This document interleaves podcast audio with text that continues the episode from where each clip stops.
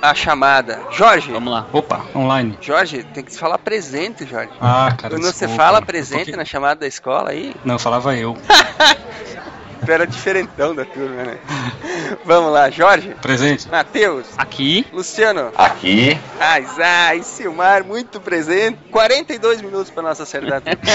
tá bom, pô. Normal, normal.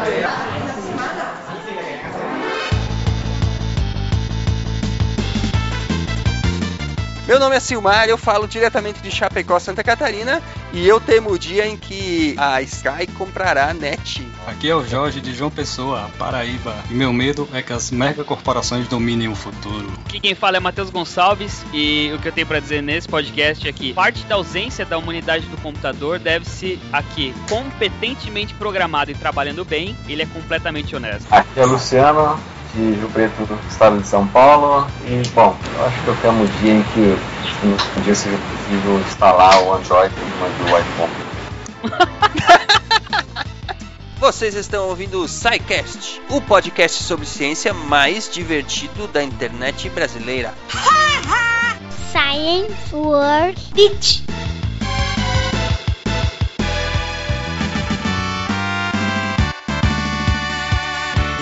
Já sonharam que vocês têm alguma parte do corpo robótica? Matheus, quieto, Matheus. Ah, ok, eu já ia falar logo de bate-pronto, mas tudo bem. Passa a bola, vai. Cabeceia, Luciano. Olha só, eu gostaria que a minha parte direita do cérebro né, fosse totalmente automatizada, como as conexões neurais, IA, algoritmos médicos, enfim, algumas, algumas conexões mais baseadas na lógica é, computacional do que natural, né? Talvez assim o raciocínio lógico inerente a, a- a também a matemática, aritmética, é, sejam bem mais é, eficientes, né? Bem mais eficazes também. Sabe o que, que eu queria ter robótico? Eu queria ter a minha coluna robótica. Todo mundo que passa ali em frente a computador sofre. É uma peça do corpo humano que desgaste é inevitável, né? E tu sente mesmo, de verdade. Não tem como correr. Ou igual o, Will Smith, né, em- no iRobot, que ele tem um braço inteiro, né? Robótico. Eu acho que eu nunca sonhei que eu tinha nada robótico, não. Eu ia falar também que tem alguma coisa no cérebro com inteligência artificial, mas a gente já tem a parte de redes neurais, ela é bem completa. É, talvez algoritmos é, genéticos. Eu acho curioso, Luciano, que você não mencionou aquela experiência do Howard, né? Quando ele criou aquele robô, aquele braço robótico. Cara, é verdade, hein? Poxa, aquilo lá. Mano, aquilo lá é um pederasta maldito igual ele aí. E a máquina do beijo? Ah, não. Aquilo é muito triste, cara. Aquilo é muito triste. Ele tem um amor platônico pro Rajesh, né? Então, Tem, tem, tem. É verdade, a, a série brinca muito com isso também, né? De vez em quando. A mãe do Sheldon até fala pra eles, né? Quando é que vocês vão assumir de verdade? Durante muito tempo, no grupo do Big Bang Theory Brasil, tinha muita gente que achava que os dois eram gays mesmo. Eles exploram bem, na verdade, isso aí na série. Tem alguns relacionamentos, por exemplo, eu gosto quando o Leonard e a Penny fazem às vezes de pais do Sheldon. eu acho muito engraçado as situações que eles bolam com isso aí. robótica, robótica, volta. Ah, ok, voltando, retornando. Som de fita rebobinando aí, técnica, por favor.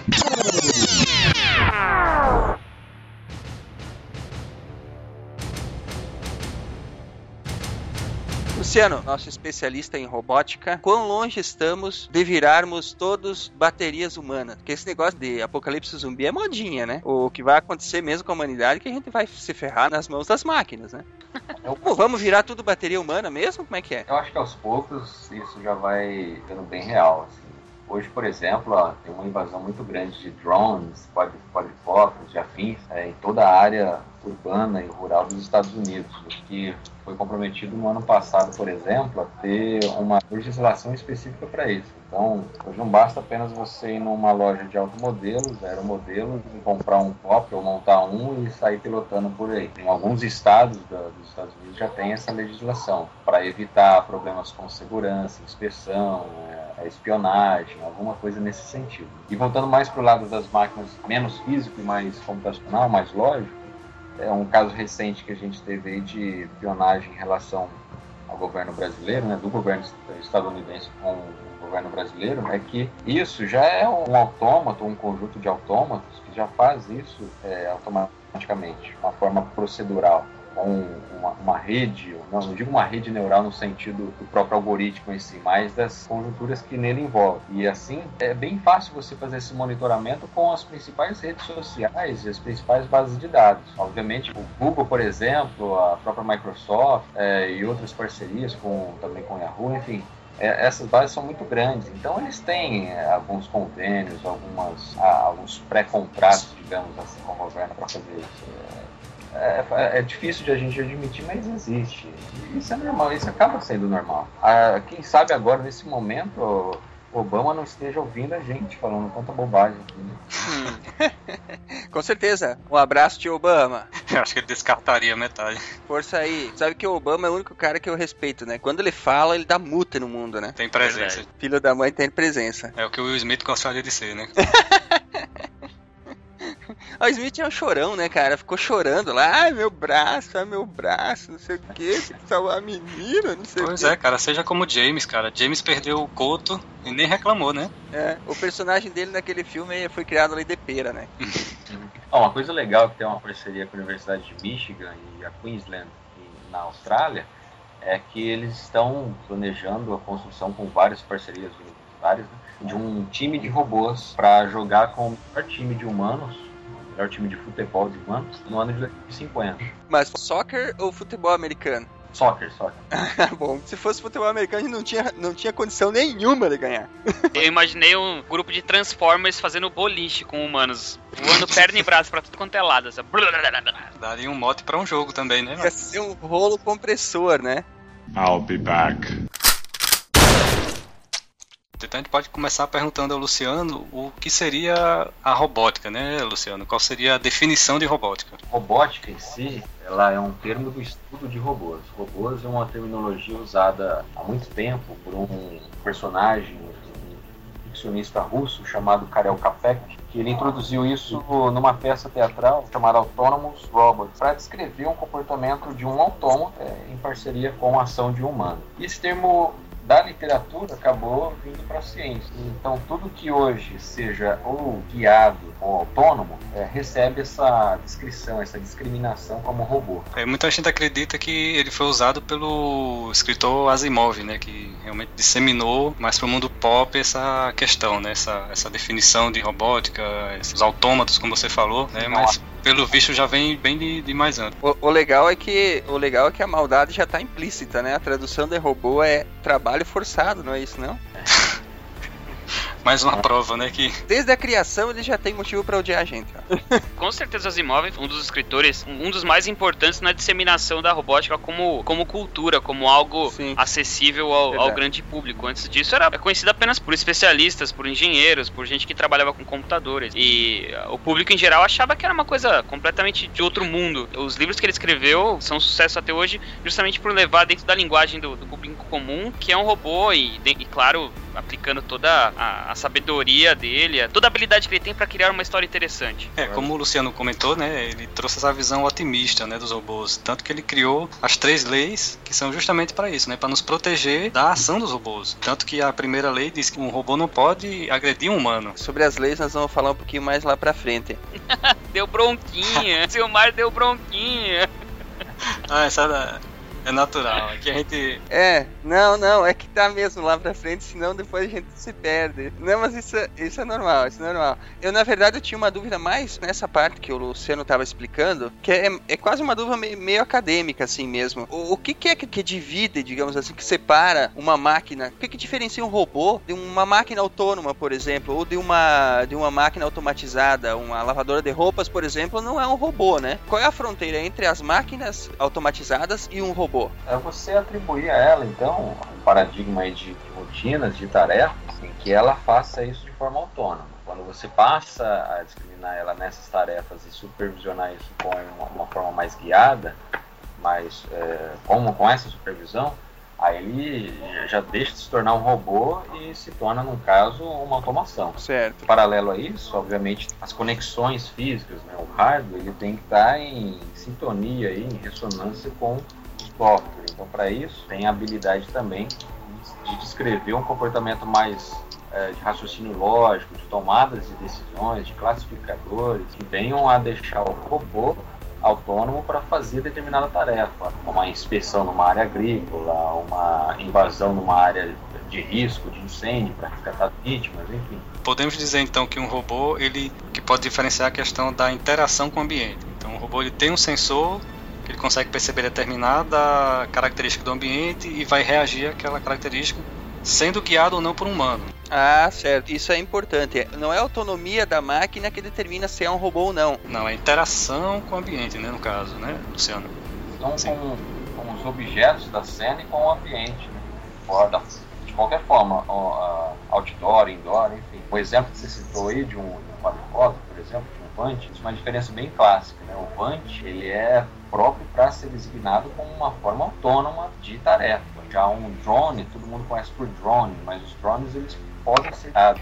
Acho que tem dois fatores importantes que a gente tem que citar a respeito de robôs que diferenciam eles de máquinas convencionais, ditadas e criadas com bases da mecatrônica. Uma das coisas que você pode aplicar em robôs é que é, pode ter movimentos e atitudes personalizáveis e você também pode atribuir a um robô uma inteligência artificial. Claro que um robô pode ter inteligências é, é, não inteligências, mas comandos pré-estabelecidos, como por exemplo uma máquina de lavar. Mas a diferença sutil é que você pode transformar esse robô em alguma outra coisa, ou ele mesmo pode se transformar em alguma outra coisa, entendeu? E a inteligência artificial também personalizável é um fator importantíssimo que acabou fazendo com que os robôs se diferenciassem de, de máquinas comuns para mim é um pouco nebuloso ainda essa coisa do que, que é automação e do que, que é robô, sabe? Mas agora vocês me esclareceram um pouco melhor. O que eu queria saber é a questão da pesquisa na robótica. Ela começou com a, a invenção da eletrônica, da microeletrônica, ou já existia robôs ou alguma coisa que se aproximasse disso antes? Não, na realidade, isso, assim, é até meio chato de dizer isso, mas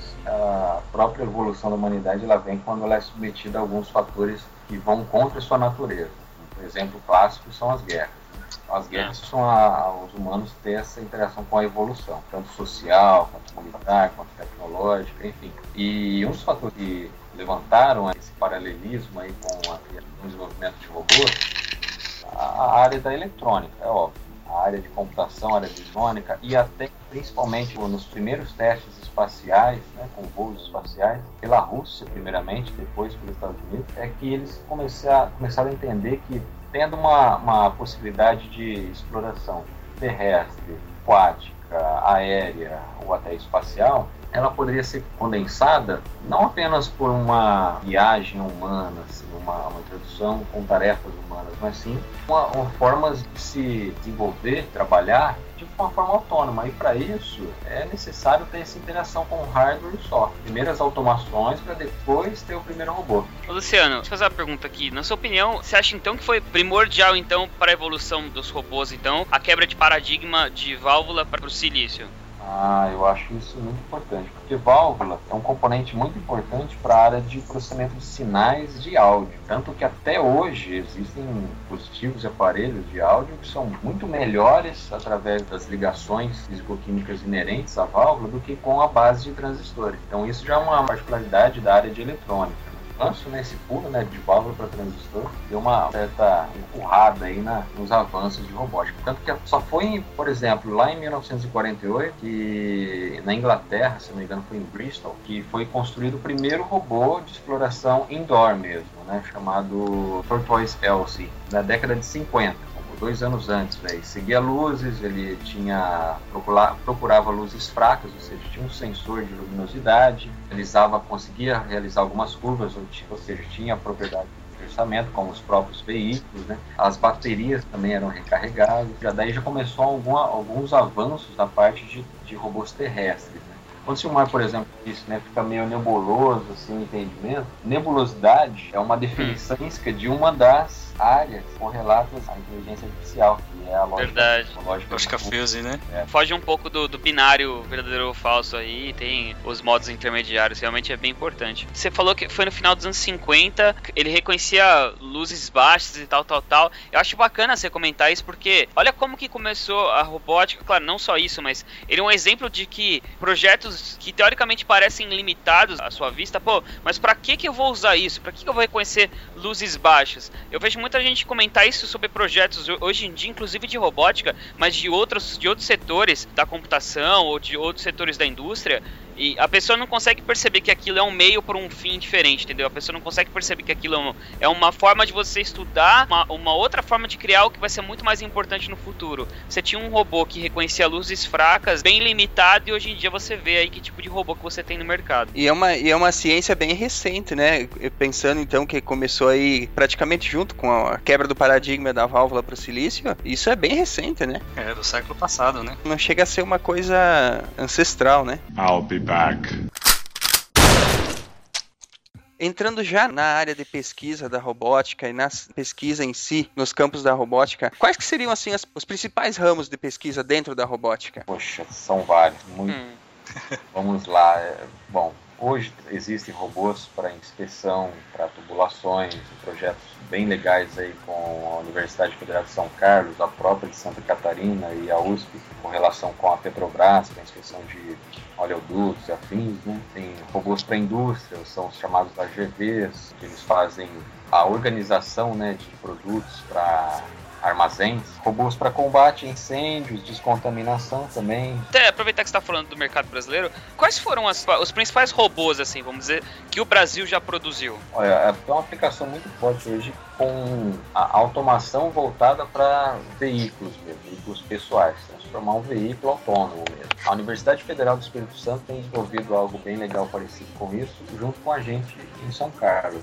Tem dois módulos, o ICMC e a Escola de Engenharia de São Carlos, eles trabalham com dois projetos, um chamado Carina e outro projeto chamado Sena, que são concepções absorvidas aí do primeiro modelo que foi lá de Stanford, que foi chamado Stanley, que é justamente para quê? Para deixar o, carro de uma forma autônoma, fazendo com que ele ajude, né, auxilie o motorista a fazer o condicionamento e as condições durante a locomoção durante uma curva, durante uma parada, uma chamada de atenção no cruzamento. Assim. Então, hoje mais forte aqui no Brasil são essas é, relações de desenvolvimento em robôs para veículos terrestres. Né? Tem algumas aplicações também envolvendo robôs terrestres, mas bípedes, é, com uma interação mais computacional, digamos assim, para entender qual, quais são as, as dificuldades e as, é, e as características inerentes, por exemplo, uma pessoa que necessita, por exemplo, de uma reabilitação, de uma tecnologia assistiva. Então, hoje também essas interdisciplinaridades entre robótica e reabilitação médica, biomédica,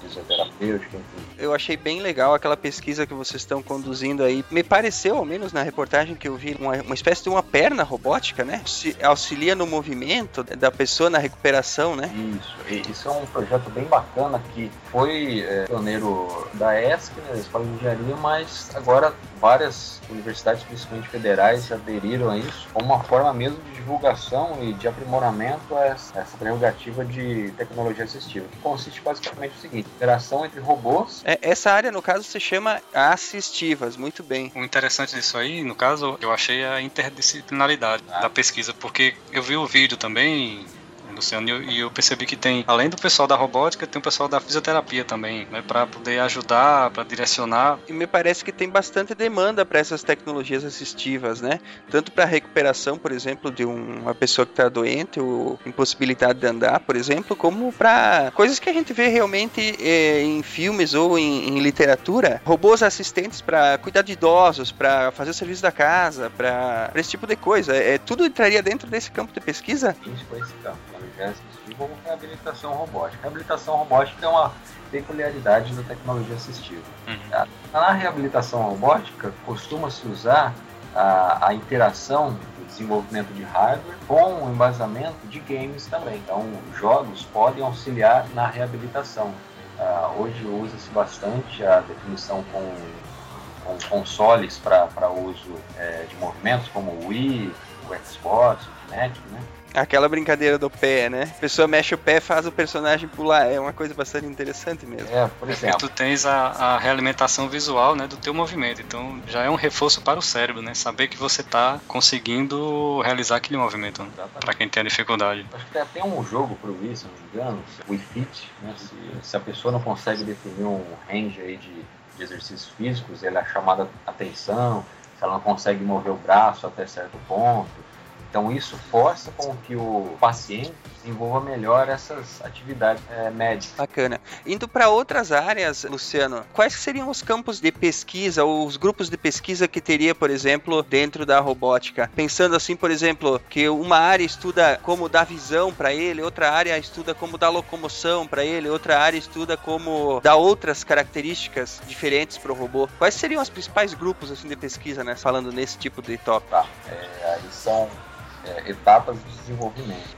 É, elas são agregadas aí mais a terminologias técnicas. Por exemplo, existem sistemas de locomoção, sistemas de dispersamento, sistemas de sistemas dinâmicos, sistemas de controle, sistemas de navegação, sistemas de visão.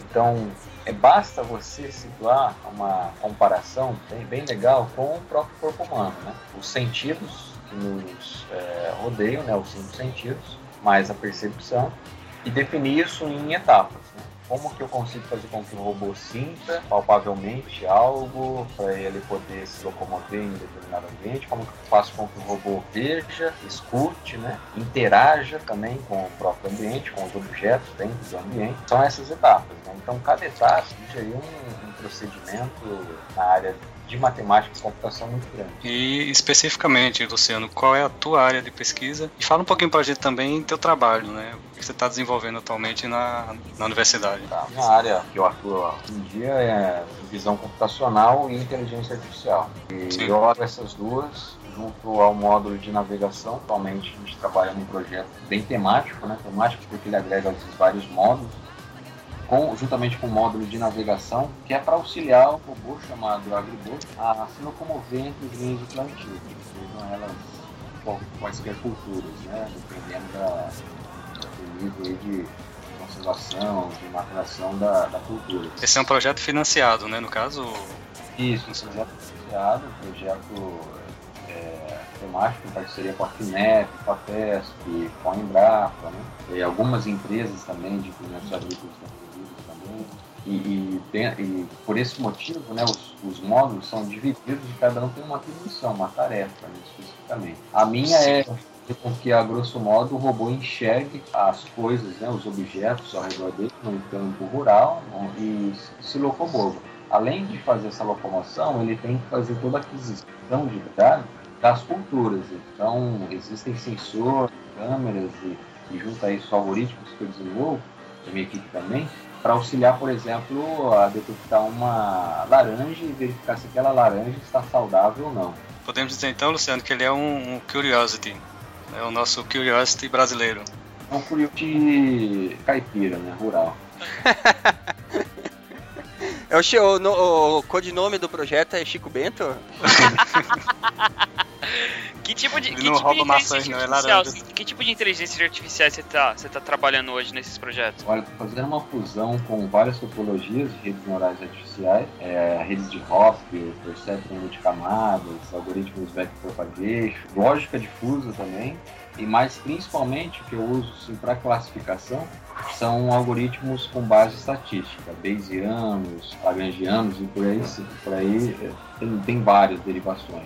Entendi. Só abrindo um parênteses aqui, pro, puxando para o nosso lado, Matheus. Eu lembro da época que eu estudava redes neurais, e o Luciano também talvez tenha esse sentimento, né? Você estuda um livro enorme, né? vários meses estudando aquela disciplina e quando tu vai implementar o algoritmo, dá coisa de algumas centenas de linhas de código. Né? Então, o controle de uma rede neural, a grosso modo, né, sendo bem simplista, ele é muito, muito reduzido, porque você está trabalhando com matrizes e vetores. Mas qual que é o grande truque da rede neural, hein? Porque, é, a grosso modo, eu entendo que seriam vários desses algoritmos, um algoritmo tentando é, imitar o comportamento de um neurônio, ok? A rede neural seriam vários desses neurônios interligados, certo? Isso, com Isso. processamento ali é, para cada cada um desses, entre aspas, neurônios, né? Eu li em algum lugar que você tem controle sobre o input, mas não sobre o output. É isso mesmo? Consegue conciliar os valores é, do produto entre as entradas e os pesos sinápticos. Né? Então, os pesos são readequados de acordo com as entradas e a saída desejada. Essa saída estimada você não tem controle. Tá? Você vai reajustando o peso, né? Isso é exatamente para re tentar reproduzir o comportamento de uma rede neural humana, é isso, né?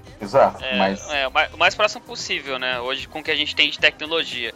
Já tem algumas redes neurais. É biônicas, vamos dizer assim, que eles misturam equipamentos eletrônicos com, vamos dizer assim, redes neurais de ratos, por exemplo, e funciona da mesma forma. Você sabe quais são os inputs, mas é, você não sabe qual que vai ser o output. Principalmente para algoritmo de aprendizado, você, sei lá, por exemplo, imagina que você tem um robô que é um cubo, você coloca ele dentro de um lugar fechado e ele tem sensores nas paredes, em cada um dos lados dele. E você não sabe o que vai acontecer. De repente você começa a perceber que o robô tá aprendendo que ele, se ele chegar perto da parede, ele bate e ele tem que voltar. Ele para de bater na parede e volta antes. Então existe um aprendizado ali. Os, sen os sensores estão colocando informações nessas entradas. A saída descobriu-se que é o robô aprendeu que ele não pode bater na parede, que ele tem que voltar antes. Ah, mas aí é que tá. Esse comportamento do robô aprender, ele é esperado, é isso? Você não sabe como ele vai aprender. Você espera que ele possa aprender alguma coisa coisa, entendeu? Clareou muito bem, muito bem. É, para mim, clareou bastante já o. o... Existe uma fase essencial de todo uso, é, Silmar, no caso, é o treinamento da rede, né? E, então, para ele ir ajustando seus pesos de acordo com a saída que você espera. Pode ser que ele não chegue ao ponto, né, de conseguir aquela saída, mas ele pode chegar próximo. É que assim, eu, eu não tive um professor muito bom na universidade sobre redes neurais. Tu tem três então, agora. É, é. Então, um abraço para ele, né? Fala, mostra depois o podcast pra ele, pra ele, ô, oh, qualquer coisa você mostra pros seus alunos, tá bom? Dá uma simplificada na ideia. I'll be back.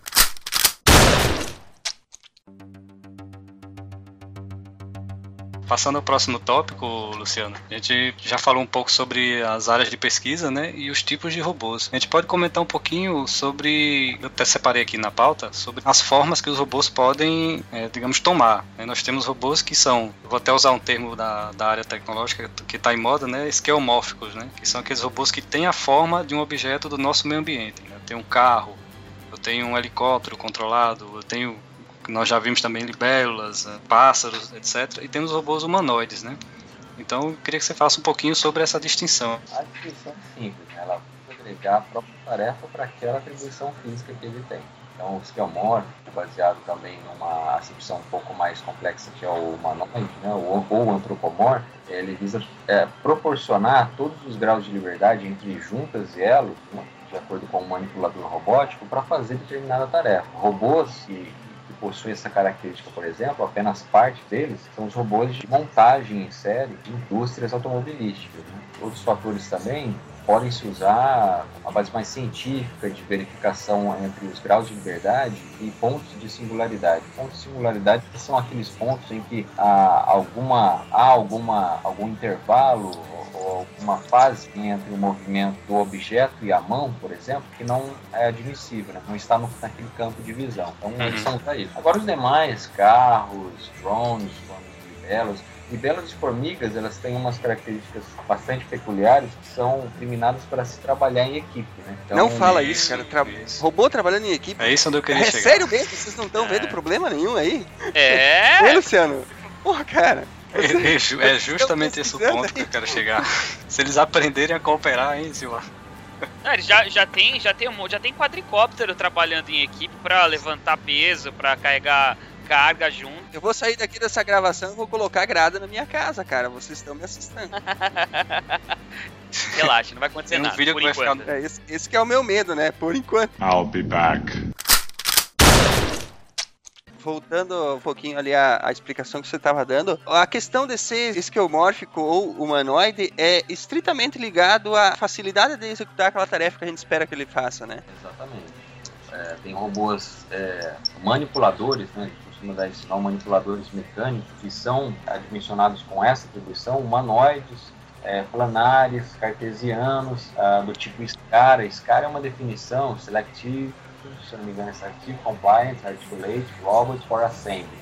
É uma, imagine só seu braço fazendo apenas dois movimentos do braço e antebraço planarmente, né, num plano, e, uhum. e, e nisso ele faz essa tarefa com apenas o propósito, né, de não perder pontos de singularidade e autonomia. Ou um mecanismo e um manipulador robótico do tipo humanoide faria a mesma tarefa que um tipo SCARA faz também. Porém, a dinâmica, a cinemática direta dos cálculos entre a trajetória do posicionamento inercial até o posicionamento dinâmico final e o retorno disso é mais trabalhoso para ele. Então, é porque ele... mesmo que ele seja limitado em certos planos, né, Luciano, isso vai ajudar no equilíbrio dele, né? Por mais que ele só possa movimentar para frente e para trás o braço, ele vai ajudar no possível desequilíbrio né, do, do robô. Tanto que nós vemos muito os robôs humanoides, eles não têm as pernas totalmente esticadas, né? Aquela leve flexão ajuda no para baixar o centro de gravidade, no equilíbrio dele, para começar É, a andar. o- os humanoides, eles, eles acabam muito, muito projeto de, de, robô, de, de humanoides, eles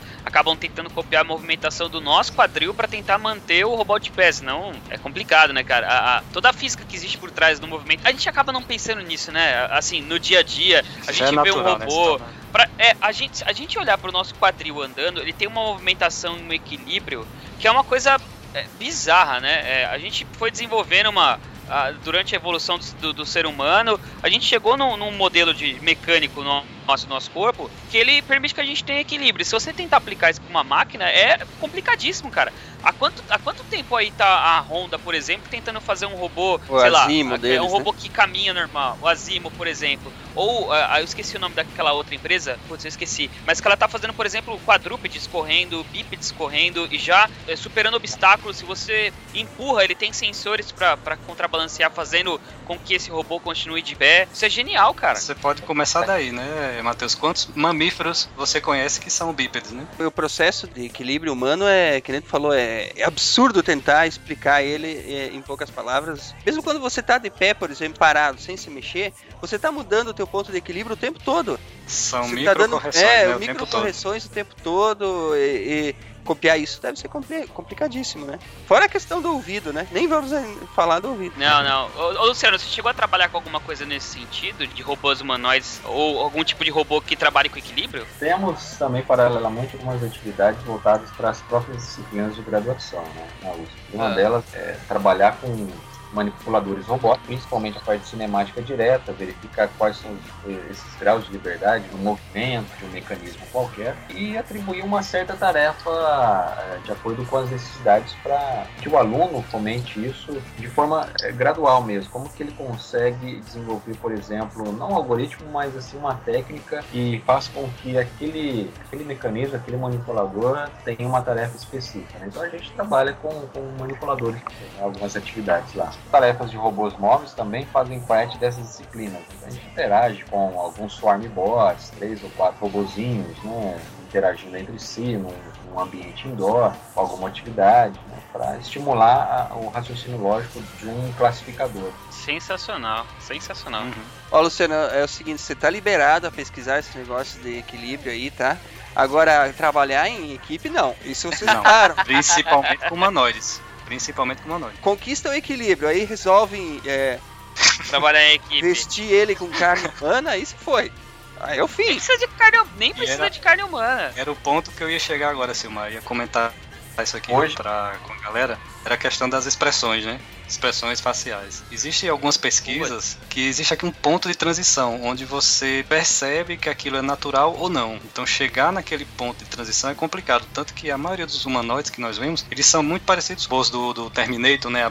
Só o crânio aberto, pra não dar aquela falsa sensação de ser humano. O ser humano ele, ele se sente mais à vontade sabendo que é um robô, do que percebendo visualmente que é um robô, do que ele ser revestido, né, com a, com a carne, né, ou qualquer tipo de material, biológico ou não, mas que não possua aquela expressão natural do ser humano. Aquele olhar morto, aquela, aqueles movimentos faciais que não são o natural nosso. Viu? Eu não quero andar com um teste de Turing no bolso, não, tá? O pior que você Nem eu. De humanoides é você ter um swarm bots de nanobots, né, de nanorobô. E esses fazem um estrago maior. É, realmente. É, saiu a notícia aí que já estão desenvolvendo vermes robôs para tratamento de câncer. Pô, Então, mas imagina- isso, eu, sou totalmente a favor desse tipo de coisa, cara. Não! Tá maluco? Eu sou, eu sou, eu sou a favor, cara. É, é, Quando você começa a estudar até ah, os conceitos de inteligência artificial, robótica, você consegue perceber que você, você consegue limitar as atitudes em determinados aspectos e, e você consegue dar habilidade para esse tipo de ro- robozinho em eliminar o câncer de alguém. Eu, eu vejo muito mais benefícios do que malefícios. O mais que acontece é o robô comer o fígado de alguém, mas não passa disso. É, né? Nesse brincando. caso específico, quando o benefício supera o o possível dano, né, então acho que vale a pena. É, olha a quantidade de pessoa que morre por- no mundo inteiro de câncer e como a gente conhece ciência, a gente sabe que todos os testes são meticulosamente feitos. Todos os testes? Não. Ah, tá, ok. Em, em empresas idôneas, os testes são feitos de, formas, de forma correta. Por exemplo, o Luciano, imagina que o Luciano faça os seus testes numa boa, não faça isso em, sei lá, qualquer outro meio escuso aí, correto? Não, às vezes dá vontade, né? Mas, Mas a lei não permite, né, cara? Voltando ao tópico que ele mencionou sobre a perna assistiva, né? Se de repente ocorre algum problema, né? Ocorre alguma falha no equipamento. Eu vi que no vídeo o rapaz que estava testando, ele tinha um botão de emergência, né? Pra parar o equipamento, né? Parar a perna assistiva, né? O mesmo pode ser feito de repente com esse verme robô, um kill switch lá que desliga completamente o equipamento em caso de falha, né? A primeira coisa que eu imaginei quando você falou isso foi o botão dentro da, da Nabucodonosor contra os robôs em Matrix. Você aperta o botão, dá um. É, o botão é um EMP carregado, pronto pra desativar tudo que é eletrônico. né? I'll be back. Nós tocamos aí, né, agora num- numa questão um pouco delicada. Como é que é tratada a questão da ética na pesquisa da robótica? Existe alguma preocupação ou realmente não chegamos nesse estágio de tecnologia para ter ter que nos preocuparmos com isso ainda? Temos sim, temos algumas restrições éticas e morais até, né?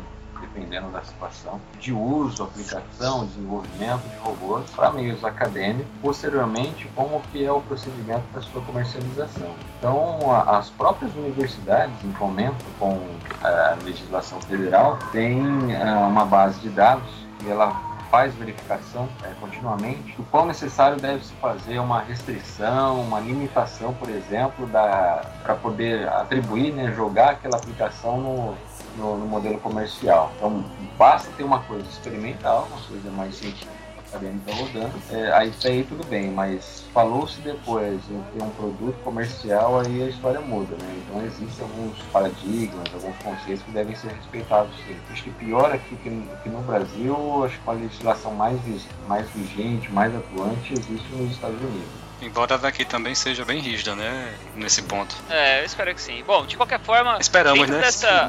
Esperamos. Dentro dessa, desse conceito ainda de ética, ô, ô, Luciano, qual foi a coisa mais. Não sei se você puder falar, obviamente. Qual foi a coisa mais absurda que você viu que, que mais te deixou alerta sobre o que a pessoa estava desenvolvendo? O que, que foi mais absurdo assim que você viu dentro do- da robótica, dentro de- do ramo de pesquisa? Histórias macabras, queremos ouvir aí fim do mundo, queremos saber assim coisas absurdas. Olha, não, não, não muito. Não, a gente ali trabalha com um nível, um nível acadêmico até satisfatório, ali não tem muita. Tem poucos loucos aí, é isso que quer dizer. Ou ele não pode dizer, né? O conselho de ética não permite Não, divulgar. assim, algo que eu não gosto na robótica, que eu não tenho muito assim essas particularidades relacionadas a comprometimento, por exemplo, com a vida humana, assim, mas é que uma, uma, uma interação acho que desnecessária, é, é uma perda de tempo, ficar com esses projetinhos, com essas competições, são ah, essas- esses eventos baseados em sumobot, né, competições de robôs né, para combate. Isso aí eu já acho desnecessário, porque isso já é feito é, com base militar. Então, colocar é, competições apenas para entretenimento é, não, não, não surte muito efeito acadêmico, científico para isso. E nesse sentido, Luciano, você tocou num ponto bem sério, né? Você acha que as nossas guerras no futuro serão travadas por robôs? No futuro? Olha, hoje você tem, bom, até no começo desse ano você tinha aí uma, uma informação ia vir à tona aí de um míssil teleguiado como ogiva, comportando-se como autônomo para explodir na Coreia do Norte, né? É. A- Olha aí. Já, já existem relatos de, do exército americano testando robôs humanoides para a guerra mesmo, para Nem morrerem na É, guerra. ne- mas- nesse sentido que eu, que eu falo, claro, a, a guerra tecnológica já existe há muito tempo. Mas eu digo assim, campo de batalha, entendeu? Será que de repente nós vamos é, nos degladiar remotamente controlando robôs humanoides e não humanoides num campo de batalha? Será que isso pode vir a acontecer? Será que a infantaria vai ser robótica, né? Dois pontos cruciais para isso é, é o desenvolvimento de, de artefatos, né, dispositivos feitos pela Boston Dynamics, aquilo que o Então, Dynamic. a gente ia comentar para você, né? Fazem esses artefatos, esses dispositivos aí, baseados em locomoção é, quadrúpede, né, ou bípede, é, que pode auxiliar também e tem uma interação com o exército norte-americano, mas uma agência é, governamental mesmo é a DARPA, né? A DARPA que faz essa gerência de todas essas Obrigado pela internet, dona Darpa. E Eu acredito, eu acredito que vai ser justamente o contrário, é, Silmar. Não acho que a tecnologia vai ser usada para uso militar, né, da robótica. Eu acho que é o contrário. a tecnologia militar é que vai ser usada civilmente. Porque eles que estão puxando o desenvolvimento, eles que puxaram a internet, eles que puxaram praticamente a conquista espacial, É. com fins Nada com uma boa para guerra, né? avançar a tecnologia. É, infelizmente, né? Infelizmente. Mas já existem relatos mesmo de robôs controlados à distância, com armamento, com armamento letal, sendo utilizado pelo governo dos Estados Unidos. Eu nem deveria estar falando isso porque eu moro nos Estados Unidos e eles com certeza vão ver. isso. Eles vão te deportar, hein? É, eu não estou autorizado a falar nada Não estão batendo na tua porta aí? Ok. Que isso? Que barulho é esse? É. Você- É. E, É, mas Mateus, isso Mateus. aí, isso aí não é coisa pra futuro, não, cara. Isso aí já está acontecendo. Já está acontecendo. Isso é, de certa forma, preocupante, né? Isso Isso aí. realmente é uma preocupação. Acho até que a gente talvez está pouco vigilante com isso, mas enfim, né? É difícil pro público mesmo tá. é. Estamos pouco vigilantes porque ainda não apareceu a público algo do tipo, né? Quando vinha a primeira notícia de que um robô, um artefato robótico destruiu uma pequena vila. Alguém filmando um robô saindo metralhando uma casa. É uma coisa tão, tão futurista, futurista que na verdade tá acontecendo agora, no presente, né? Que eu não sei nem como é que as pessoas reagiriam a isso. Por exemplo, vamos imaginar realmente que um robô equipado com armamento letal invada uma vila ou uma casa e, e seja filmado metralhando e tal. Será que a gente conseguiria, por exemplo, dar personalidade? Aquele robô é o mocinho, aquele robô é o bandido, entende? Porque isso são, são sentimentos humanos, entende? Tem alguém sendo morto, mas você não tem ligação sentimental com aquelas pessoas. E muito pior, você não tem ligação sentimental nenhuma com o robô.